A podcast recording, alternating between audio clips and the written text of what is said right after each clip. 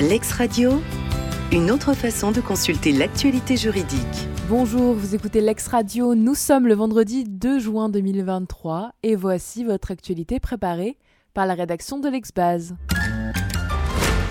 En principe, les dispositions des articles L 425-9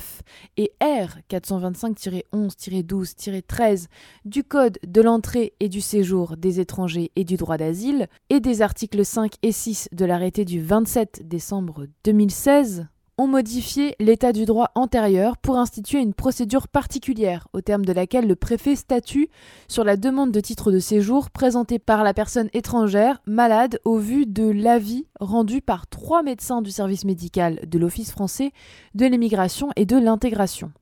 Ceux-ci se prononcent en répondant par l'affirmative ou par la négative aux questions figurant à l'article 6 de l'arrêté du 27 décembre 2016 au vu d'un rapport médical relatif à l'état de santé du demandeur établi par un autre médecin de l'office, lequel peut le convoquer pour l'examiner et faire procéder aux examens estimés nécessaires. Cet avis commun, rendu par trois médecins et non plus un seul, au vu du rapport établi par un quatrième médecin, le cas échéant après examen du demandeur, constitue une garantie pour celui-ci. Les médecins signataires de l'avis ne sont pas tenus, pour répondre aux questions posées, de procéder à des échanges entre eux, l'avis résultant de la réponse apportée par chacun à des questions auxquelles la réponse ne peut être qu'affirmative ou négative. Par suite, la circonstance que dans certains cas ces réponses n'aient pas fait l'objet de tels échanges, oraux ou écrits, est sans incidence sur la légalité de la décision prise par le préfet au vu de cet avis. Et dans son avis du 25 mai dernier, le Conseil d'État précise que l'avis du Collège des médecins préalable à la délivrance par le préfet d'une carte de séjour étranger malade, intervenu sans discussion ou échange entre eux et sans incidence sur la légalité de la décision prise par le préfet n'est pas suspendue l'exécution de l'arrêté du préfet des Alpes-Maritimes en date du 15 mai 2023 portant interdiction de manifester sur la voie publique dans la commune de Cannes pendant le 76e Festival international du film. Pour justifier de l'urgence, les requérants, dont aucun n'a déposé ou aurait l'intention de déposer une déclaration de manifestation à brève échéance, se bornent à soutenir que l'arrêté porte potentiellement atteinte aux droits et libertés de plusieurs dizaines de milliers de personnes qui fréquenteront la ville de Cannes pendant son application et que sont interdites les manifestations sur certaines plages où l'une des requérantes est susceptible de se rendre pendant la durée du festival.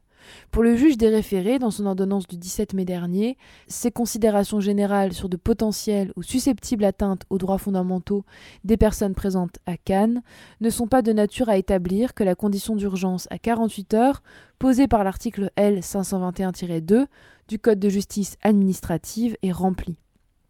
Dès lors que l'interdiction de manifester édictée par l'arrêté attaqué ne concerne qu'un périmètre restreint et clairement délimité autour du boulevard de la Croisette, lieu où se concentrent les festivaliers et le public, l'existence d'une atteinte grave et manifestement illégale aux libertés fondamentales n'est pas établie.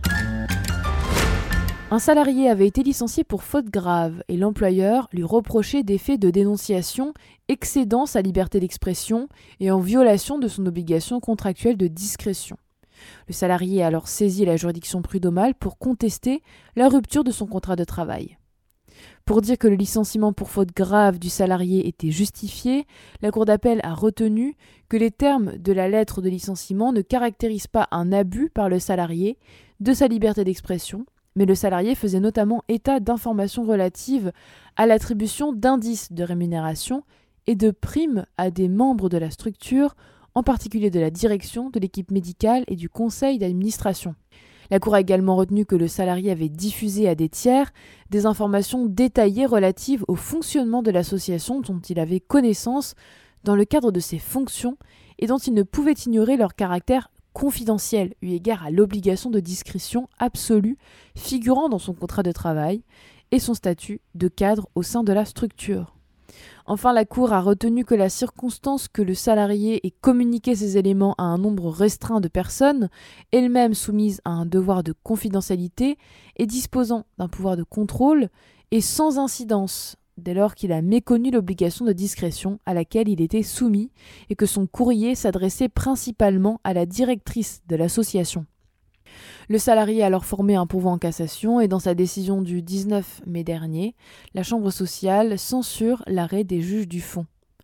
Le salarié qui divulgue des informations confidentielles, délivrées à un nombre limité de personnes elles-mêmes tenues à la confidentialité et disposant d'un pouvoir de contrôle sur la structure employeur, ne méconnaît pas son obligation de discrétion.